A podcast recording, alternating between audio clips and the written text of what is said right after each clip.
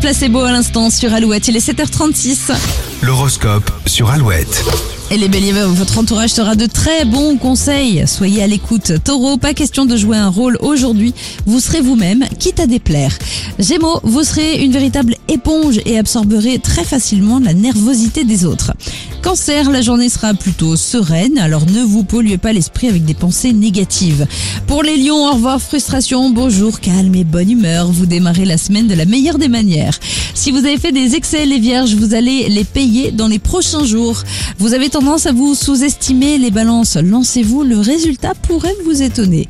Scorpion, pensez à mettre le nez dans vos comptes pour éviter les mauvaises surprises. Sagittaire, si vous ne procrastinez pas, la semaine devrait se dérouler sans aucun accroc.